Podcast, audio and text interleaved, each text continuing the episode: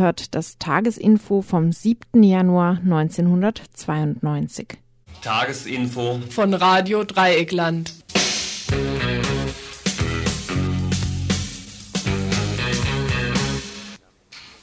Was eine Dampfmaschine ist und wie man so ein Ding zum Überkochen bringen könnte, fragt sich hierzulande heutzutage und so weiter. Natürlich kein Schwein, geschweige denn auch kein Kind mehr. Heute, genau zwei Wochen nach Weihnachten, wird gewusst und wie.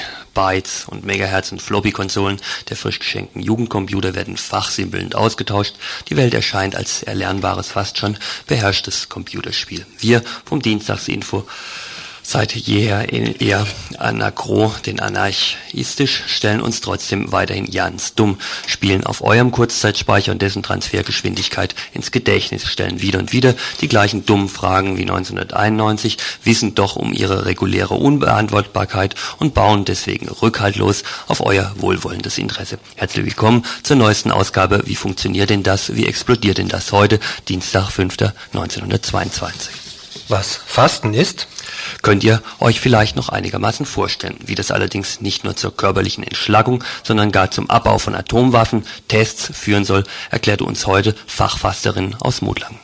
Ob unter pH 2000 eine reichlich überzogene Lauge gemeint ist oder vielmehr der Entwurf der Stuttgarter Kultusministerin zur Neugestaltung der pädagogischen Hochschulen des Landes, entscheidet für euch im zweiten Beitrag dann eine Fachfrau von einer pH.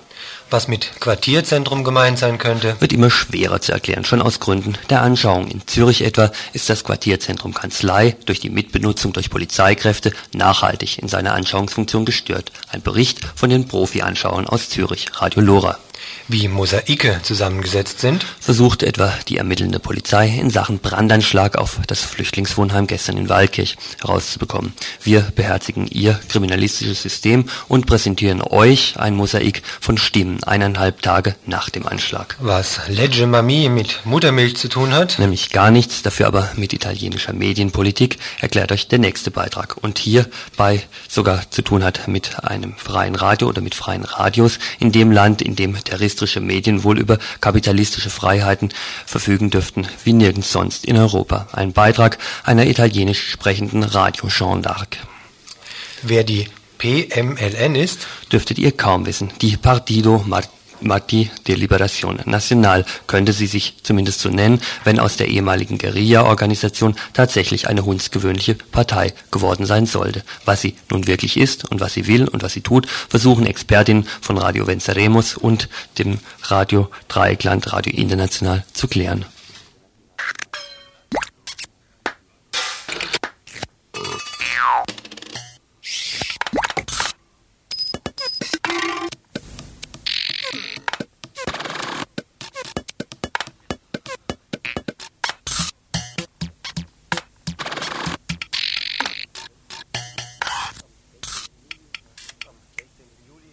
Am 16. Juli 1945 explodierte die erste Atombombe der Welt. Wie die meisten bisher unterirdisch bei einem Test. Seither gab es in den USA fast 1000, in der Sowjetunion rund 600, in diversen anderen Atommächten weitere 200 derartiger Explosionen. Derzeit nun ist weltweit von Entspannung die Rede, vom Ende des Kalten Krieges und von Abrüstung. Und dennoch, die Bombardierung der Erde mit Atomwaffen geht weiter. Ganze Landstriche sind mittlerweile unbewohnbar gemacht worden. Die weltweite Zunahme von Krebs aus Anlass der Atomtests ist kaum mehr umstritten.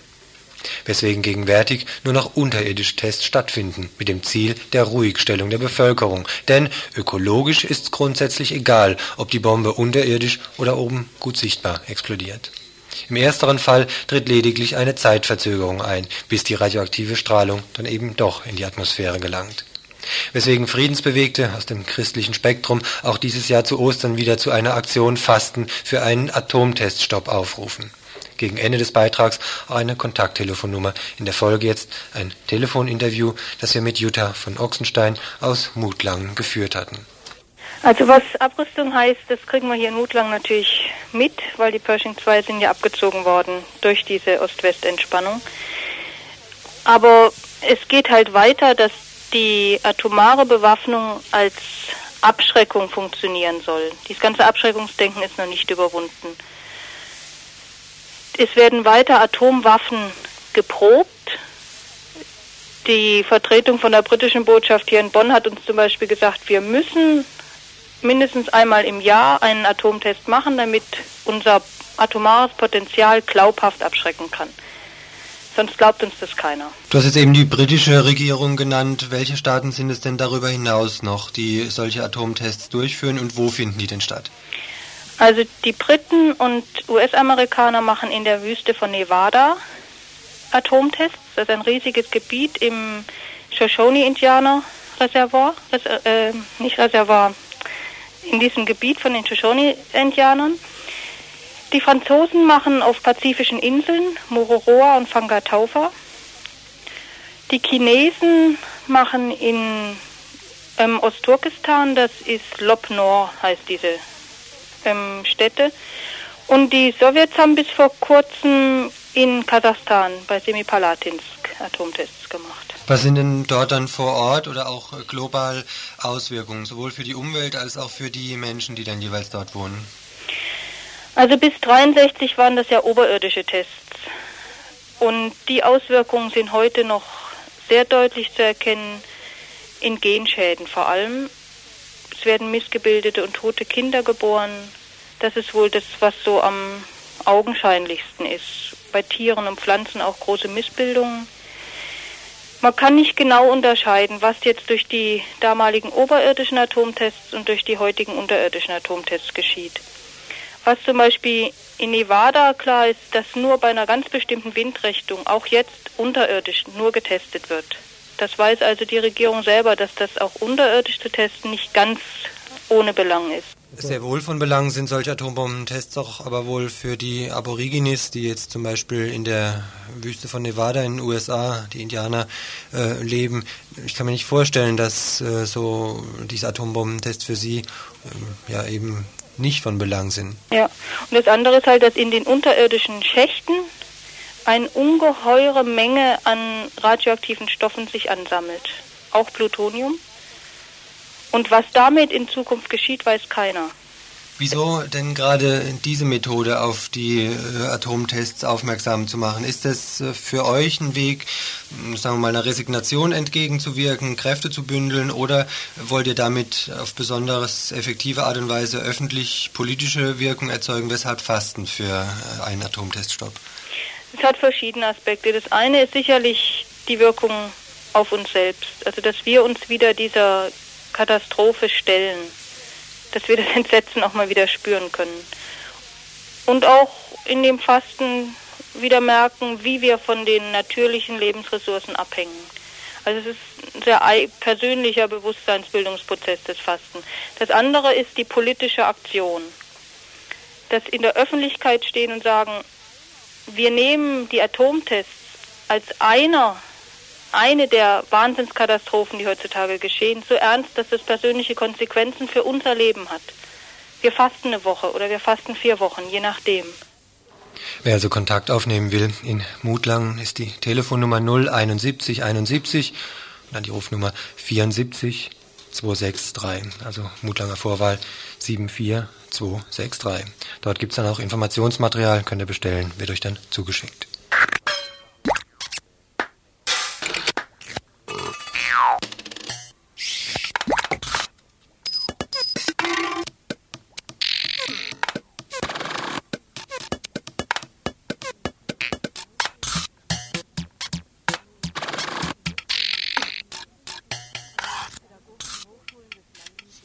Ihr hört das Tagesinfo vom 7. Januar 1992. An den pädagogischen Hochschulen des Landes gärt es. Der Stein des Anstoßes, die Bildungspolitik der baden-württembergischen Landesregierung. Die Studiensituation sei unerträglich. Die schulpraktische Ausbildung, mit der sich die baden-württembergische Kultusministerin Schulz-Hector immer wieder besonders brüste, eine einzige Katastrophe. So lautet eine Stellungnahme des studentischen Vertretungsorgans der PH Studentinnen und Studentinnen der Landesastenkonferenz. Heute Vormittag führten wir zur Freiburger Situation ein Gespräch mit Hartmut Jatter, AStA-Mitglied an der Pädagogischen Hochschule vor Ort. Auf die Frage, warum es seiner Ansicht nach an der PH äh, Freiburg klemmt, meinte er.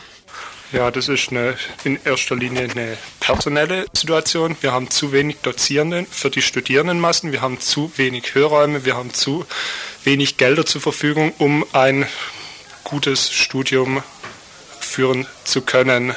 Die Studiensituation sieht so aus, dass es hier Seminare und sogar Hauptseminare mit bis zu 300 Leuten gibt. Schulpraktische Ausbildung als zweiter wesentlicher Teilbereich des Lehrer- und Lehrerinnenstudiums ist nach Hartmut Jetters Ansicht in der gegenwärtigen Form untauglich.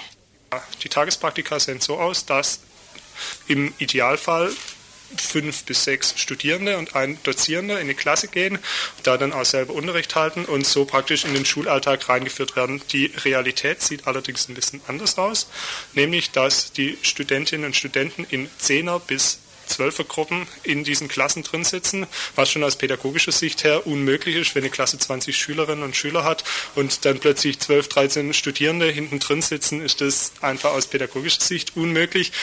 Dann in diesen Tagespraktika soll man Unterricht halten, der praktisch rausgerissen von dem ganzen Unterrichtsablauf der ganzen Woche ist. Man kommt Mittwochvormittags, wir gehen Mittwochvormittags in die Schule rein, man soll dann eine Unterrichtsstunde halten, ohne zu wissen, was vor der Unterrichtsstunde abgelaufen ist. Nach wie sie dann aufgefasst worden ist, wissen wir auch nicht. Wir sollen einfach so von 0 auf 100 eine Unterrichtsstunde planen und auch durchführen, was auch nicht unser Willen oder was, was auch sinnlos ist. Wir kennen die Schülerinnen kaum. Man kann erst nach einem Semester alle Namen von Schülerinnen und Schülern sich merken irgendwie.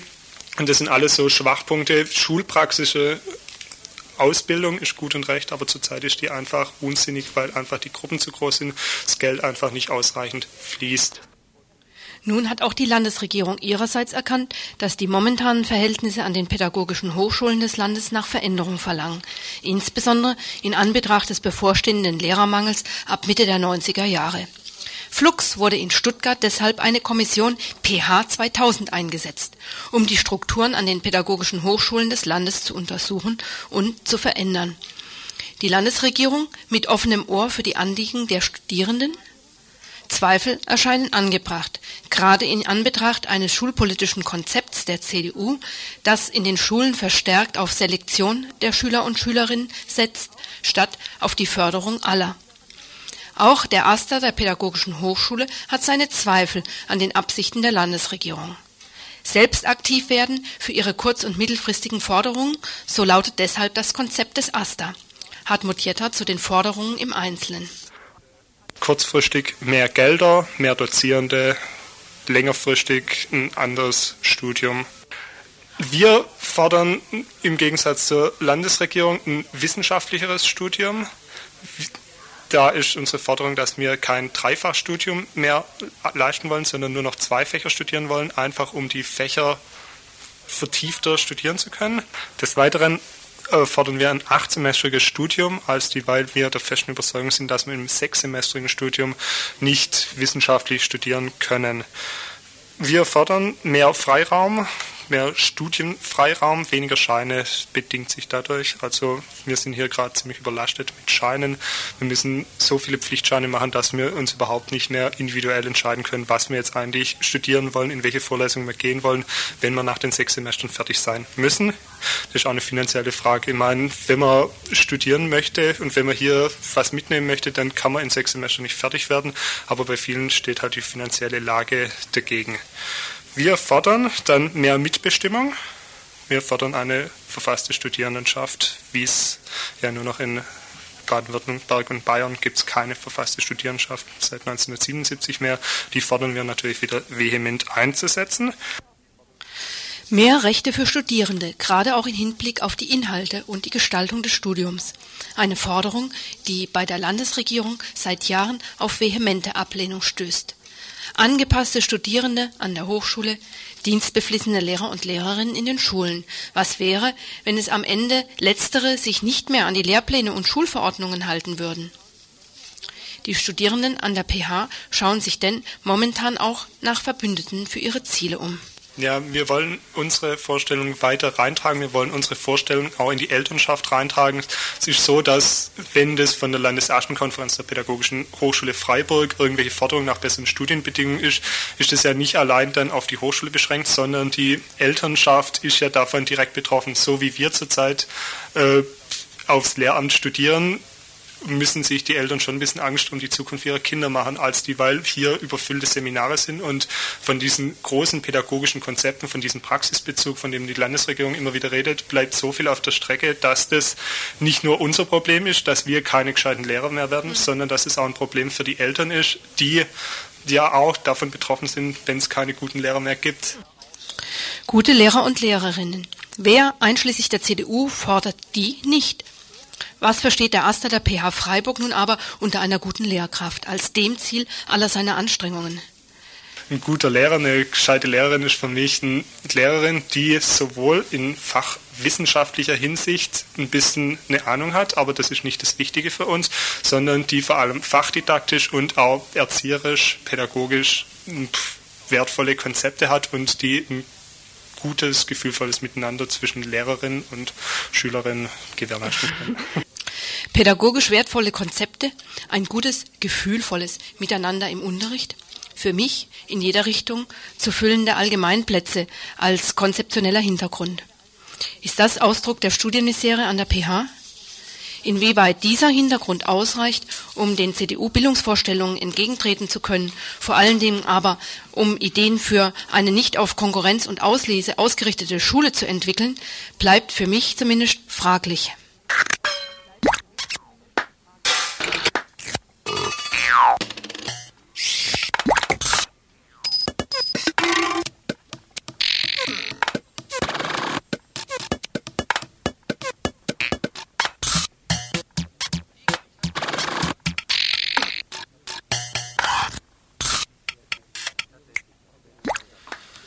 Es gibt ihn tatsächlich noch, den Häuserkampf. Derzeit in Zürich, konkret um das Quartierszentrum Kanzlei. Seit Jahren bereits in Betrieb, sind seine Stunden derzeit allerdings wohl gezählt. Erinnern wir uns, als Nachläufer der Jugendbewegung war es 1984 als Kultur- und politisches Zentrum, als Kino, Konzertbühne, insgesamt als sehr lebendiges Haus in Betrieb gegangen. Eine Etage war Frauen vorbehalten, in einer anderen arbeiteten Ausländer und Ausländerinnen, an anderer Stelle war das Häuserkampfbüro untergebracht. Anfangs lief alles noch eher provisorisch. Ende 89 entschied man sich dann, an die Stadt heranzutreten, einen Kredit und unterstützende Zahlungen zu fordern. Eben dies war rechten Kreisen in der Schweizer Bankenmetropole natürlich ein Dorn im Auge. Man mobilisierte zum Volksentscheid weniger von unten als eben vielmehr von bürgerlich rechts und war erfolgreich. Eine Mehrheit lehnte das Züricher Kanzlei ab, konkreter die Subventionen durch den Stadtsäckel. Zum Ende 91 musste das Kanzlei jetzt wieder geräumt sein. Näheres insbesondere zu den Argumenten bei der Volksabstimmung von einem Mitarbeiter des Züricher Radio Lora. Hauptthema war, dass äh, beispielsweise 1989 während der Häuserbewegung in Zürich, wo zahlreiche Häuser besetzt wurden und Demonstrationen stattfanden, das Kanzlei teilweise ein Zentrum dieser Aktivitäten war.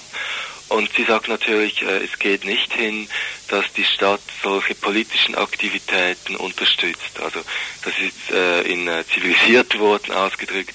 Wir haben das damals in dieser Zeit äh, sehr unflätiger dann natürlich gehört. Also es ging da bis hin zu Terrorismus und so weiter, die dieses Haus unterstützen würde.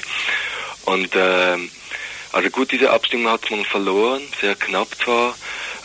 Und das war ein Schock, man hat es gar nicht so erwartet. Nach der Abstimmung hat man versucht äh, zu retten, was zu retten ist. Es gab äh, intern eine neue Diskussion, Umstrukturierung, man suchte eine Trägerschaft zu organisieren, um das Ganze ein Jahr später wieder zur Abstimmung zu bringen. Und das geschah. Im Herbst 1991 trat ein politisch gesäubertes oder ziemlich weitgehend gesäubertes Kanzlei an. Es gab zwar immer noch Frauenetage und Ausländerinnengruppen und so weiter, aber gerade so die ganz exponierten äh, Projekte im Haus wie das Büro für Häuserkampf oder andere, die waren da schon nicht mehr drin. Dennoch auch im Her also im November war die Abstimmung 1991, auch die ist verloren gegangen. Und nun gestern, 6. Januar, war die Schlüsselabgabe, also es hieß dann ganz klar, das Kanzlei muss geschlossen werden. Es wird andere Nutzungen geben, es wird wieder Schule dort drin geben. Die Turnhalle wird wahrscheinlich irgendwelchen Kegelclubs und Gesangsvereinen übergeben. Und deshalb hätten gestern die Schlüssel abgegeben werden müssen. Um das ist bisher aber wohl noch nicht gelaufen, hatte ich heute Morgen zumindest erfahren. Naja. Im Moment äh, laufen Auseinandersetzungen. Also die, die Kürze, ja, was jetzt in den letzten Tagen war, es gab am 31. Dezember eine sehr starke Demo in Zürich. Es waren so rund 4000 Leute da und es war auch ein ziemlich kraftvoller Ausdruck. Es gingen ziemlich viele Scheiben kaputt. Die Demo oder für einige hatte die Demo das Motto 750.000 Franken kostet das sowieso. Das wäre der Kredit gewesen. Und äh, da sie den nun abgelehnt haben, sollen sie eben äh, mit den Scheiben dafür bezahlen. Und äh, also diese Demo war quasi Ausdruck gegen diese Politik, Häuser zu räumen, dieses Kanzlei zu räumen, auch Platzspitz, wo die Drogenabhängigen sind, die immer mehr ausgegrenzt werden etc., gegen diese Politik gerichtet. Gegenwärtig herrscht im Züricher Kanzlei eher gedrückte Stimmung. Zwar kursiert der Vorschlag, das Zentrum neu zu besetzen oder nun zu besetzen, allerdings scheinen die meisten der Kämpfenden derzeit eher ausgelaugt. Man geht in Zürich wohl davon aus, dass zwar gewaltsam geräumt werden muss, langfristig das Kanzlei aber wohl nicht zu halten sein wird. Den Schlüssel jedenfalls, der schon längst zurückgegeben sein müsste, rückte man nicht raus. Der ist vielmehr, symbolträchtig, vor dem Gebäude einbetoniert. In einen Grabstein.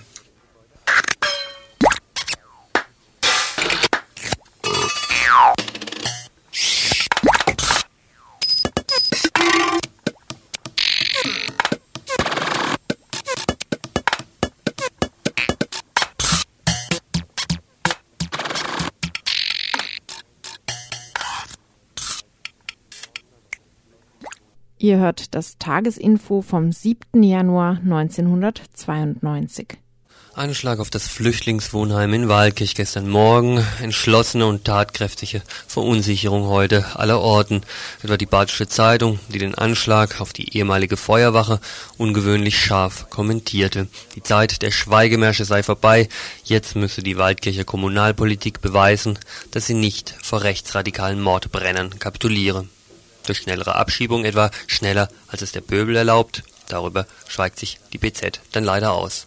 Breder die, die gestern Abend nach einem langen Tag sich in der alten Post zu Waldkirch getroffen haben. 40 Flüchtlinge und 40 solidarische Deutsche seien zusammengekommen, um den Forderungen der Flüchtlinge Nachdruck zu verleihen. Der Forderung, nicht mehr zurück zu müssen in die alte Feuerwache, wo der Brandgeruch der Rechtsradikalen noch in allen Räumen hängt. Dezentral wollen sie untergebracht werden. Für Florian aus Waldkirch, einer der Unterstützer der Flüchtlinge, sind die Argumente für eine dezentrale Unterbringung ganz klar auf der Hand. Mm, es wurde von den Flüchtlingen die Angst geäußert, dass in so einem großen Haus, als das irgendwo auch in Waldkirch dann schon in, in den letzten Monaten eine gewisse Ghetto-Funktion gehabt hat, dass so ein Haus immer halt auch ein klares Angriffsziel sein kann, auch in Zukunft für Faschisten.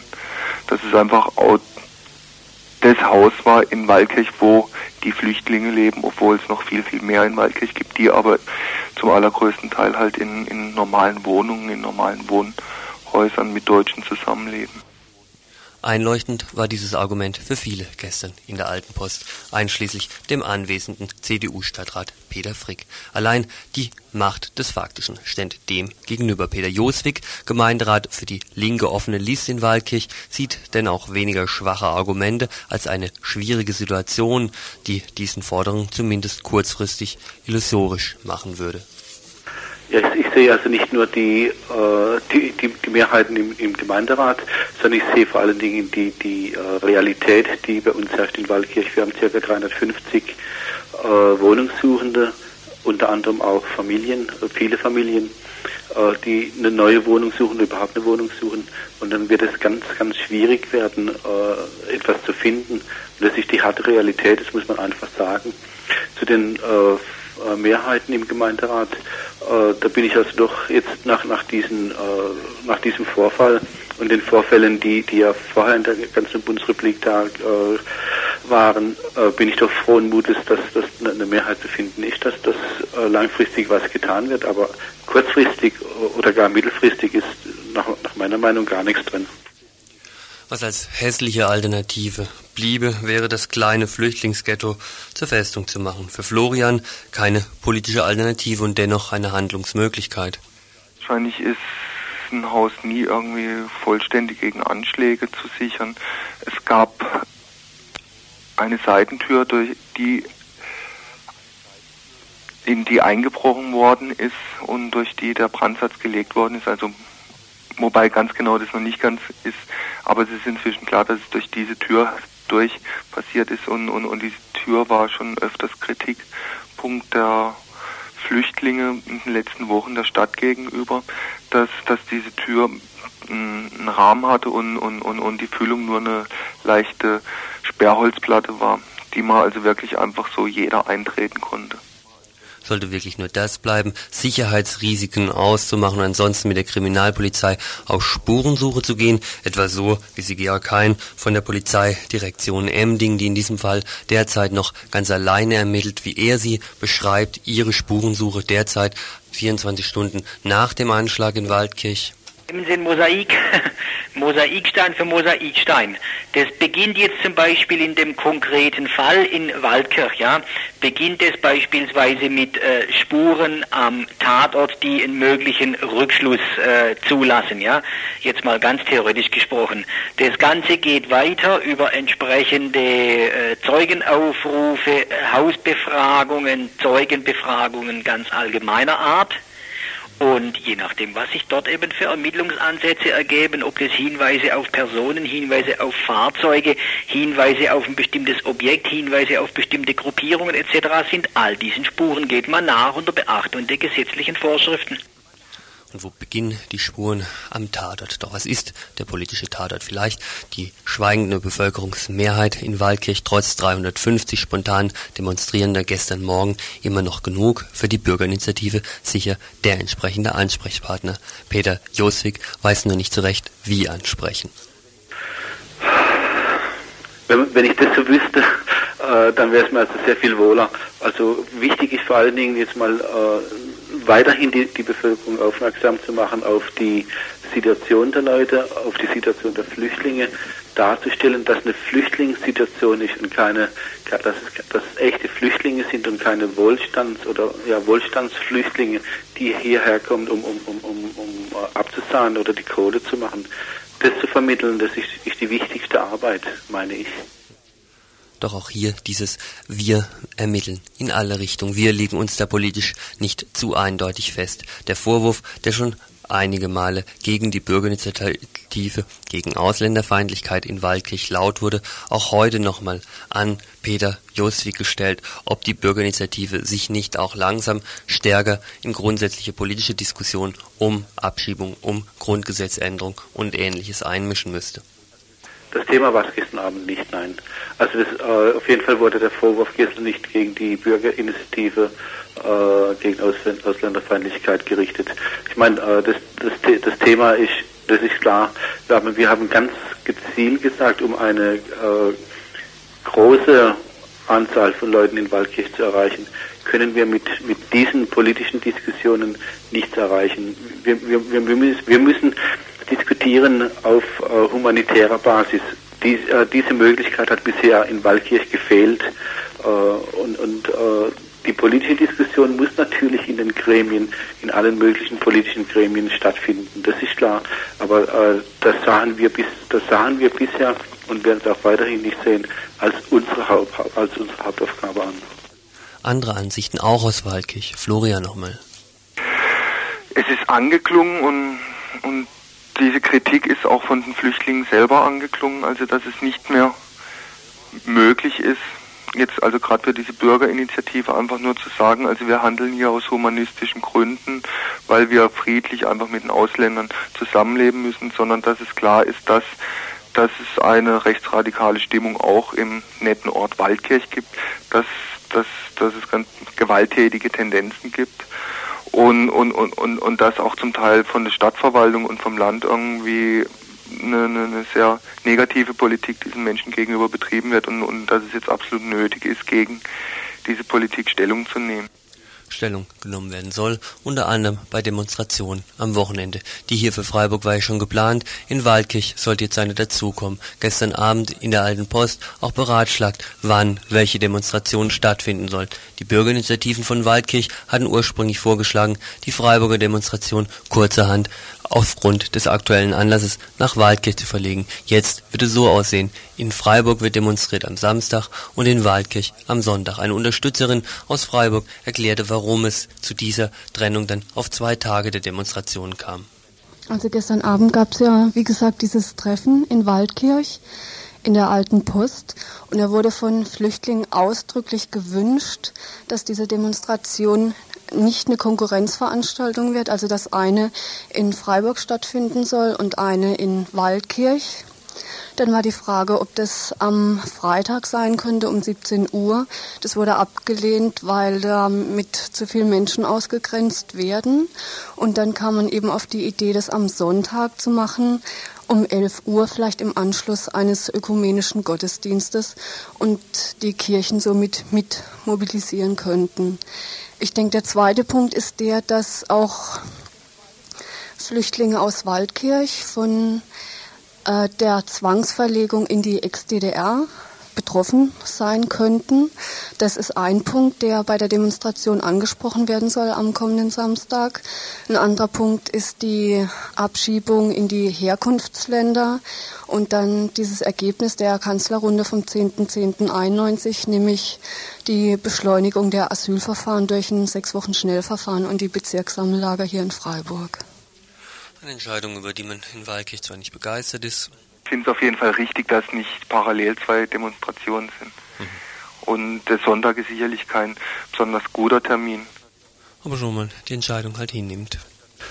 Äh, die Mehrheit hat, hat gestern äh, darüber entschieden und äh, denke also demokratisch genug, um, um das zu akzeptieren. Ich persönlich hätte also äh, es besser gefunden, äh, wenn man aufgrund dieses aktuellen Anlasses äh, die Demonstration von Freiburg nach Waldkirch äh, gebracht hätte. Der 18-jährige libanesische Flüchtling, der so schwere Verbrennungen erlitten hat, dass er in ein Stuttgarter Krankenhaus geflogen werden musste, schwebt übrigens immer noch in Lebensgefahr. Allerdings sei sein Zustand seit gestern mehr oder weniger unverändert, was bei diesem Gefährdungsgrad eher ein positives Zeichen ist. Fraglich bleibt aber weiterhin, ob diese Nähe zum vollzogenen Totschlag irgendwas grundsätzlich ändert. Georg Heine von der Emdinger Polizeidirektion an der Ermittlungsarbeit ändert es nichts. Die Ermittlungen werden äh, äh, auf äh, Hochtouren gefahren, äh, egal ob jemand zu Tode kommt dabei oder ob jemand äh, oder, oder ob niemand zu Schaden kommt dabei. Mhm. Man muss ja immer man muss ja immer an die theoretischen Folgen äh, eines solchen Handelns auch denken und theoretische Folge bei einem Brandanschlag muss immer sein, dass eben derjenige oder diejenige oder diejenigen auch den Tod von Menschen in Kauf nehmen wer hier noch was alles in Kauf nimmt, wird sich vielleicht nächsten Samstag und nächsten Sonntag zeigen. 11 Uhr Demonstration ab Bertholdsbrunn und 11 Uhr am Sonntag dann in Waldkirch ab Marktplatz. Ich glaube, dass es am kommenden Samstag in Freiburg mehr Leute gibt als ursprünglich gedacht, aber eben deswegen, weil der Anschlag in Freiburg äh, in Waldkirch stattfand und es erstmal so dieses äh, ja spontane kurze Aufbegehren ist. Und ich äh, schätze es auch pessimistisch ein, dass es dabei bleibt in erster Linie, aber für den kommenden Samstag erstmal mehr als eigentlich gedacht. Ihr hört das Tagesinfo vom 7. Januar 1992.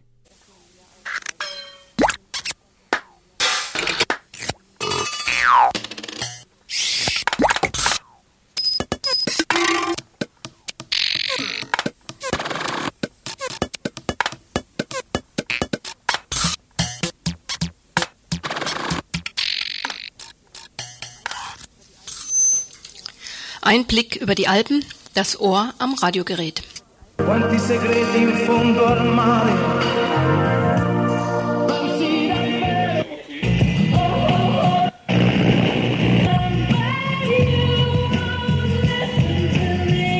Bologna in via dei 1019, telefono 24 81 11. Per essere sempre in contatto con il tuo mondo, anche ad alta velocità, Elettrauto Tinti Roberto. Ci troverai i radiotelefoni di tutte le marche, compresi gli. Italien, das Land des Frequenzchaos. Allein in der Region Bologna sind 50 Radiostationen im Äther, in Gesamtitalien mehr als 4000. Italien, das Eldorado kommerzieller Rundfunk- und Fernsehbetreiber. Aber auch der Teil Europas, in dem Anfang der 70er Jahre die ersten freien Radios auf Sendung gingen, als Teil der außerparlamentarischen autonomen Linken. Nach mehr als 15 Jahren erhielt nun Italien zum ersten Mal in seiner Geschichte ein Mediengesetz, das den Ätherdschungel ordnen soll. Nach mehreren Anläufen verabschiedete das Parlament in Rom bereits im August 1990 das sogenannte Legge Mami, benannt nach einem ehemaligen Post- und Telekommunikationsminister. Zurzeit arbeiten die Behörden auf den unterschiedlichsten Ebenen an der konkreten Umsetzung des Gesetzeswerks. Auswirkungen sind bereits absehbar. Angeblich soll mittels des Mami eine Art Antitrust-Bestimmung auf dem italienischen Medienmarkt wirksam werden, der Herausbildung von gigantischen Medienmonopolen also ein Riegel vorgeschoben werden. Tatsächlich sichert das Gesetz nun auch auf rechtlicher Grundlage den Status quo des als Medienzar bekannten Großkapitalisten Silvio Berlusconi. Er hatte sich ab Mitte der 80er Jahre drei nationale Fernsehprogramme zusammengekauft, die gemeinsam mit dem staatlichen Fernsehen Rai 90 Prozent des italienischen Fernsehmarkts beherrschen. Nun schreibt die großartige Antitrustregelung des neuen italienischen Mediengesetzes vor, dass niemand mehr als drei nationale Fernsehsender gleichzeitig in Italien betreiben darf die Beziehungen, die Berlusconi nicht nur zur bestehenden italienischen Regierung, sondern auch zu Sozialistenchef Craxi genauso wie zur mafiosen Geheimloge P9 nachgesagt werden, lassen's danken. Angeblich soll nach dem Legge Mami das Frequenzchaos beseitigt, feste Verbreitungsgebiete ausgeschrieben und damit insbesondere die kleinen lokalen Radiosender gefördert werden. Tatsächlich werden zwar Verbreitungsgebiete festgelegt, für die dann eine Lizenz beantragt werden muss von den jeweiligen zukünftigen Radioveranstaltern. Der überregionalen Vernetzung sind aber Tür und Tor geöffnet. Programmaustausch, gleichzeitige Ausstrahlung von Programmteilen, Zusammenschlüsse mittels Gründung von befreundeten Gesellschaften mit verwandten Namen, der kommerziellen Fantasie zur größtmöglichsten Gewinnmaximierung sind nahezu keine Schranken gesetzt. Es fallen eher bisherige Schranken weg, nämlich die allerorts querfunkenden Sender mit oft sehr geringer Reichweite, die durchaus auch in der Lage sind, große kommerzielle Radioveranstalter in deren Empfangsqualität zu beeinträchtigen. Sie werden bei den zukünftig verknappten Frequenzen wohl keine Berücksichtigung, das heißt Frequenz mehr erhalten. Angeblich sichert das Legge Mami ein Mindestmaß an Informationsgehalt, das jeder zukünftige Sender in seinem Programm verwirklichen muss. Tatsächlich ist der Begriff Information so weit gespannt, dass ein Bericht über einen Kosmetikartikel, der Tipp zur Pflege der außerhäuslichen oder häuslichen Blumen oder auch eine Sportnotiz die gesetzliche Pflicht zur Information erfüllt. Angeblich reserviert das neue italienische Mediengesetz Frequenzen auch für gemeinnützige Radio, sogenannte Radio Comunitarie. Tatsächlich findet sich im Legge Mami nur eine Kannbestimmung. Bis zu 25 Prozent der lokalen Frequenzen können für solche Radios zur Verfügung stehen. Bewerben sich keine gemeinnützigen Veranstalter, so werden die Frequenzen dem kommerziellen Frequenzhaufen zugeschlagen, sind ein für allemal weg. Gleichzeitig gibt es außer einer Werbebeschränkung ausgerechnet für die gemeinnützigen Radios keinerlei finanzielle Absicherung für ihre Existenz. Aber die wirtschaftliche Grundlage wird ein Entscheidungskriterium sein für die Lizenzvergabe. Was bleibt also als Fazit? Das Lecce Mami, trotz aller schöner Absichtserklärungen, ein Gesetz für den optimaleren Kommerz auf Megahertz in Italien. War die Rundfunksituation in Italien bisher bereits geprägt vom großen Geschäft, die großen Sender erdrückten dank entsprechender Wattleistungen viele kleine, so sollen jetzt die letzten noch vorhandenen Störfaktoren für reibungslos empfangbaren kommerziellen Rundfunk und Fernsehen staatlicherseits beseitigt werden. Ob allerdings in der Praxis das Ausschalten der kleinen, zum Teil auch nicht kommerziellen Sender so einfach gelingen kann, muss sich erst noch erweisen. Schließlich gibt es allein in Bologna 50 Radiostationen, die in Betrieb sind, die einen Sender besitzen, die wissen, wie man Wellen in den Äther schickt und auf die mancher Hörer und manche Hörerin sicherlich nicht so sang- und klanglos verzichten möchte. Legge Mami hin oder her. Il cambio della sua alimentazione dobbiamo conoscere cosa lei mangia. Ah, se io non mangio niente. Far finta di che non esistano, però il mito di oggi, beh, È uno di quei gruppi che in Italia ha sicuramente un seguito non difezionale. Riva parte immediatamente. Dov'hai? Eh, se la bovina non ce l'hai. Punto Radio Bologna, oggi che giorno è? Mercoledì 9 ottobre 1991. Gusto lungo, lungo, cos'è quella faccia? È l'unico pomeriggio. Ihr hört das Tagesinfo vom 7. Januar 1992.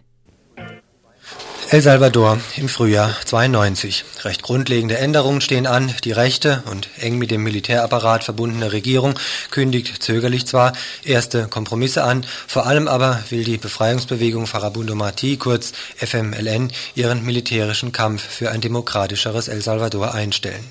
Derzeit wird verhandelt. Am 16. Januar soll der Friedensvertrag unterzeichnet, am 1. Februar der Waffenstillstand in Kraft gesetzt werden. Ein Friedensschluss in einem seit Jahren unter Kriegsbedingungen lebenden Land? Einerseits sicherlich ganz erfreulich, stellt sich nur die Frage, welche Kompromisse eingegangen worden sind. Die Vorabankündigungen von Aufbauhilfe durch BRD und andere EG-Staaten lassen jedenfalls Befürchtungen aufkommen. Um Näheres zu erfahren, etwas später ein kurzes Gespräch mit einem Mitarbeiter der Internationalismusredaktion von RDL. Zuvor noch ein Ausschnitt aus einem Telefonat, das wir heute Morgen mit einer Mitarbeiterin von Radio Venceremos geführt haben. Sie schildert, der FMLN nahestehend, eingangs die Rolle, die die Verhandlungskooperativen COPATH spielen. Im Prinzip wird es ja so sein, dass diesen äh, Waffenstillstand ab 1. Februar dass es äh, doch anfangen wird. Das bedeutet aber auch, dass, äh, dass die verschiedenen militärischen Einheiten in Teilen von den Landen äh, bleiben werden. Ne? Ab 1. Februar wird auch diese Friedenskommission in El Salvador anfangen zu arbeiten. Und das bedeutet aber auch, dass die Mitglieder von der FMLN, die in Copas arbeiten, auch in San Salvador sein werden. Ne? Das bedeutet für die FMLN, dass sie die Legalität gewonnen haben, auch ohne eine vorherige Waffenabgabe ne, äh, also stattzufinden. COPAT wird auch äh, andere Unterkommissionen bilden, die jede Menge Themen zu verifizieren haben ne, oder zu überprüfen äh, werden. Und äh, das ist ein politisches Forum, die auch neue Gesetze geben werden. Ne. Die wird die aufarbeiten und wird das weitergeben an das Parlament, die die Arbeit dann haben wir diese Gesetze zu bestätigen. Ne? Diese Kommission, in der dann äh, sowohl die Befreiungsfront FMLN als auch die Streitkräfte, wie du gerade gesagt hast, der Regierung Christiani äh, drin sitzen, was wird in diese äh, Kommission dann konkret beschließen müssen? Da wird sich wohl einiges ändern dann im Land in Zukunft. Ja, der, die, äh, was die überprüfen werden, sind die verschiedenen Punkte, die geändert werden müssen. Zum Beispiel bei den Menschenrechten. Ne? Da äh, müssen äh, auf jeden Fall die äh, Verschwindungen von den Leuten versch äh, also wegkommen. Ne? Dass auch, dass Leute wegen politischen äh, Motiven auch festgenommen werden, dass es keine äh, Tortur, keinen Folter mehr in El Salvador gibt. Ne? Und dass äh, Leute von einem Rechtsanwalt besucht werden können. Diese Sachen sind äh, teilweise Sachen von die Arbeit von Copas. Ne? Die Weil, alte Oligarchie, die ja immer noch an der Macht ist und die sehr viel Einfluss hat auf die Industrie in El Salvador, aber auch zum Beispiel auf die landwirtschaftlich genutzten Flächen, wird die dann verschwinden oder wird man versuchen, sich mit ihr zu arrangieren, einen Kompromiss äh, einzugehen? Wie wird es damit aussehen? Ja, wir werden einen Kompromiss mit denen, äh, also wir müssen mit denen zusammenarbeiten, so eine pazifische Koexistenz sozusagen. Ne? indem man äh, jeden Einzelnen für sich wird äh, versucht, sowohl die Oligarchie und auch die linken Bewegungen und das äh, innen drin auch die FMLN, äh, das Land äh, und also in Schwung zu bringen. Und dann sind natürlich die Formen verschieden, ne? weil die FMLN äh, geht nicht nur, oder die Linke nicht nur auf das Gewinn und auf Teufel kommt raus, sondern muss erstmal gucken, dass es den Leuten gut geht und dass es besser geht, als wie es denn jetzt geht. Ne?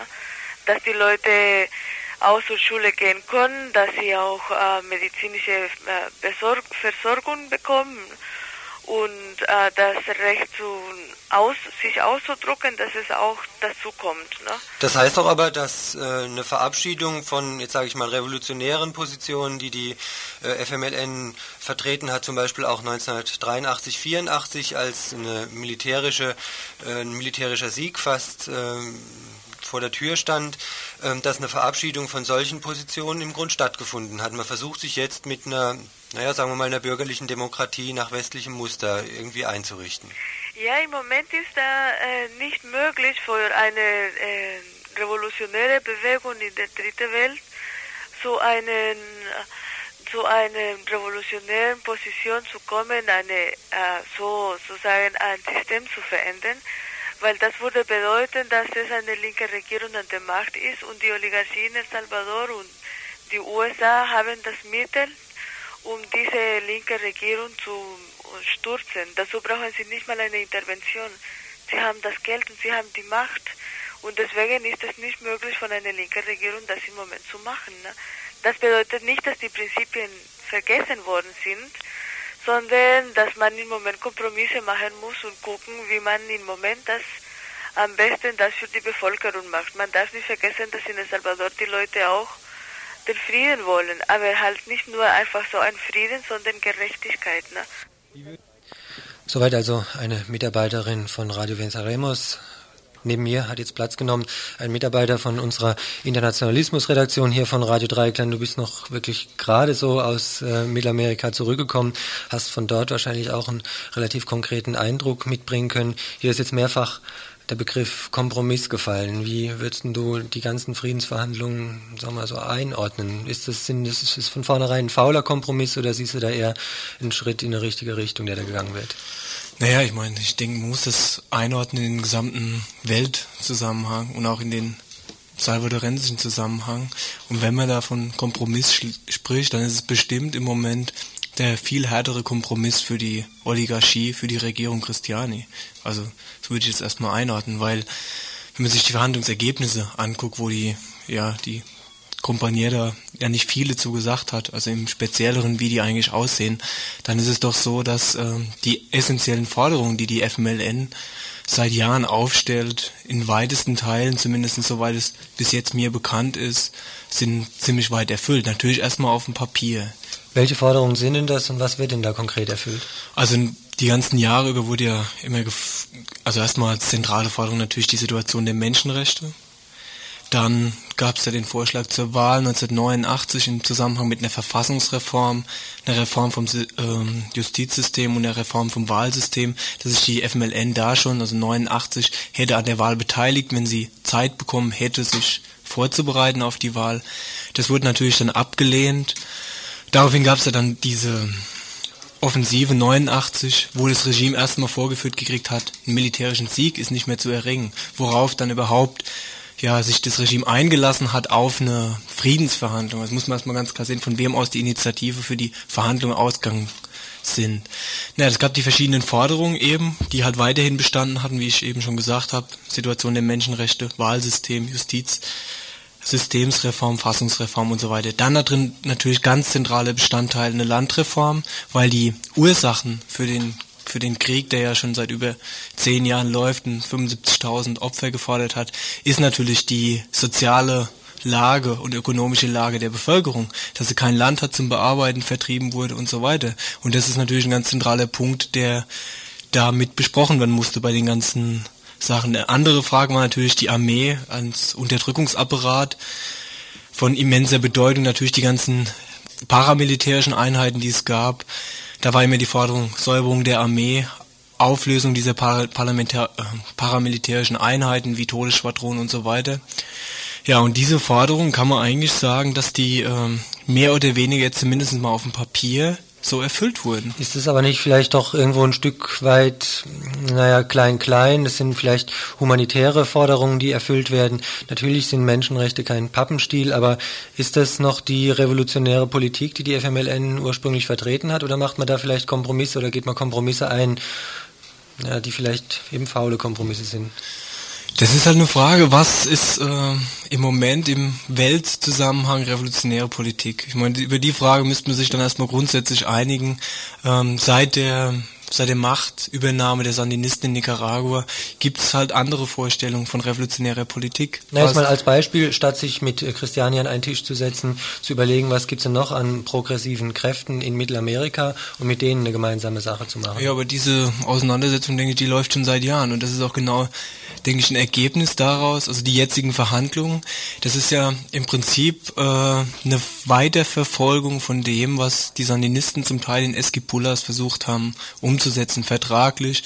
Also eine Befriedung der Situation, eine Eingliederung von den verschiedenen sozialen Sektoren, um überhaupt eine ökonomische Perspektive langfristig in irgendeiner Form entwickeln zu können für eine Gesamtbevölkerung in dem äh, zentralamerikanischen Rahmen.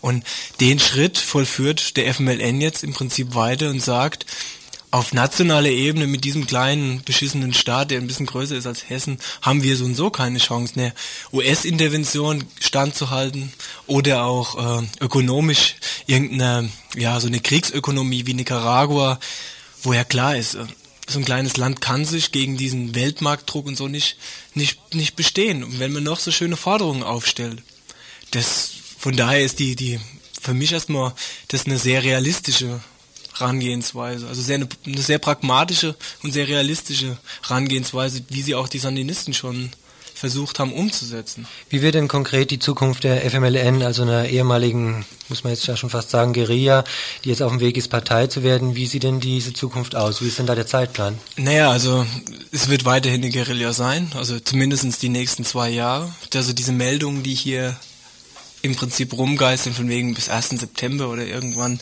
Entwaffnung, der, das ist totaler Blödsinn.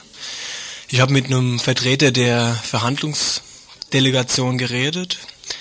Da war halt ganz klar, die fordern halt äh, als erstes mal diese ganzen Punkte, die ich vorhin genannt habe, also Auflösung der paramilitärischen Einheiten und so weiter, es muss erstmal alles passiert sein. Da muss es ganz bestimmte Garantien von außen geben, bis die FMLN ihre Waffen abgibt. Die gibt sie aber auch wenn überhaupt, dann nur an die UNO ab. Also die, diesen Kniefall vom System wird es natürlich nicht machen. Also es wäre zwar tendenziell nur ein äh, diplomatischer Akt, würde aber dann so wirken wie eine Niederlage, aber das ist es nicht. Für die FMLN ist das, was sie erreicht hat, dann ein Sieg. Das wird sich dann noch weiterentwickeln dahingehend, also wenn die Armee wirklich gesäubert würde, ich stelle das noch ziemlich in, in, Zweifel, aber wenn das umgesetzt wird, was in dem Vertrag festgelegt ist, dann ähm, würde die Armee vollkommen umstrukturiert, auf die Hälfte reduziert, wobei nur noch zwei Drittel ungefähr überhaupt Truppen wären, der Rest wäre administrative Verteilung, Organisation und so weiter. Es würde eine neue Akademie gebildet werden, die aus 50 Prozent zivilen äh, Lehrkräften besteht, also auch eine ganz neue Doktrin, also weg von dieser nationalen Verteidigung, Antikommunismus hin zu einer gesellschaftlichen Auseinandersetzung innerhalb der Streitkräfte auch. Und dann natürlich ganz wichtig, Eingliederung der FMLN in die Polizei und vor allen Dingen auch Auflösung sämtlicher Polizeikräfte, die jetzt vorhanden sind.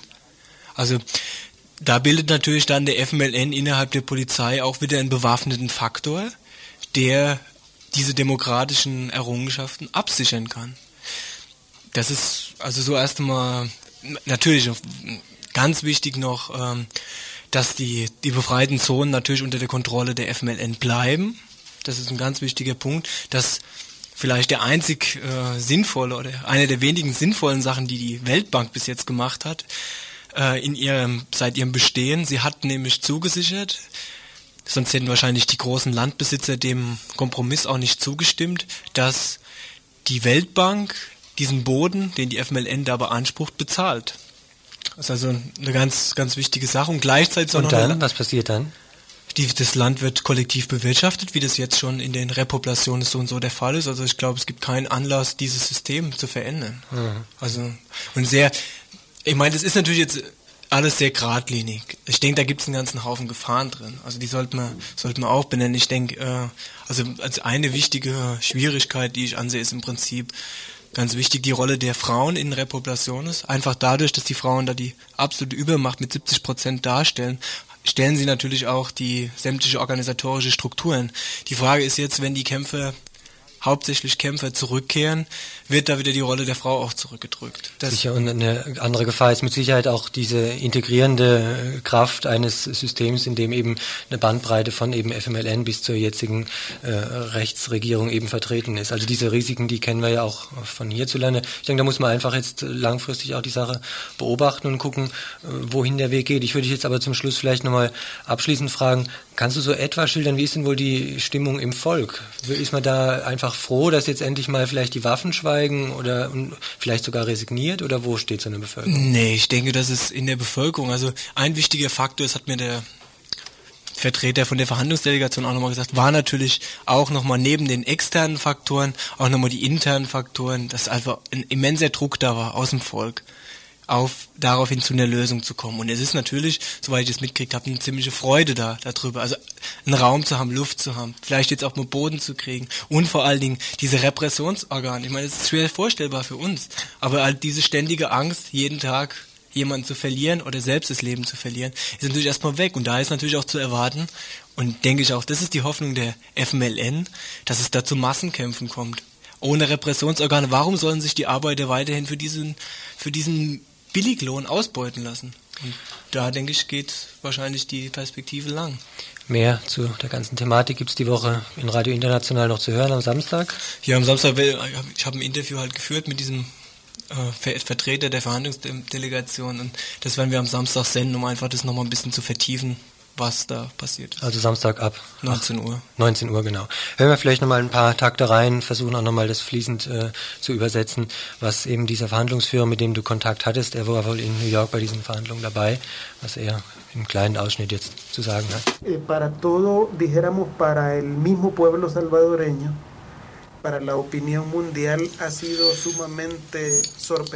ja, es war also für uns alle, also auch für das Volk in Salvador, eine große Überraschung, dass überhaupt äh, so ein, Abschluss oder ein Vertrag gefunden wurde. Vor allen Dingen auch ja, nach so einer langen und komplizierten Situation.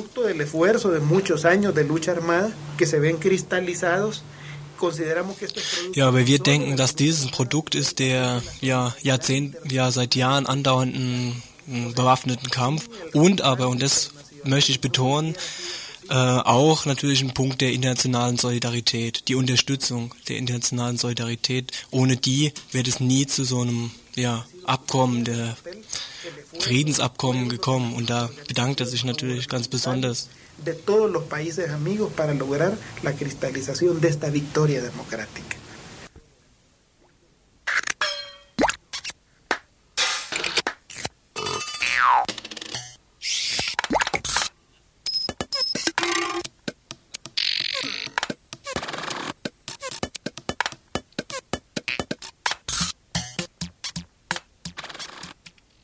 Ihr hört das Tagesinfo vom 7. Januar 1992.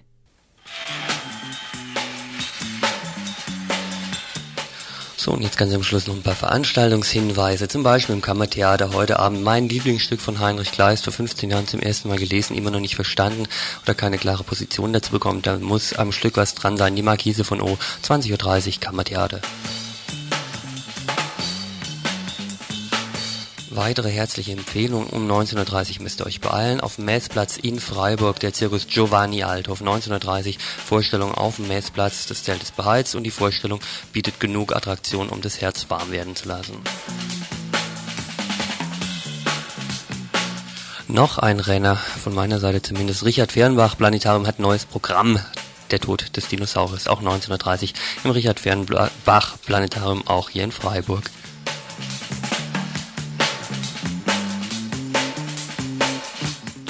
Der neue Peter Greenaway ist endlich in Freiburg angelaufen. Prosperos Bücher auch hier zu besichtigen. Um 20 Uhr nochmal heute. Kamera 2, 20 Uhr Prosperos Bücher. Läuft aber noch weiter die ganze Woche über.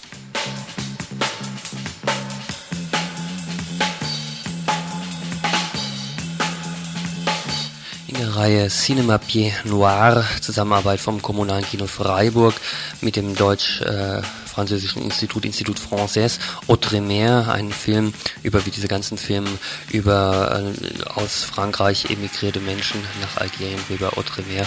Heute Abend im kommunalen Kino in Freiburg Urachstraße ab 21 Uhr zu sehen.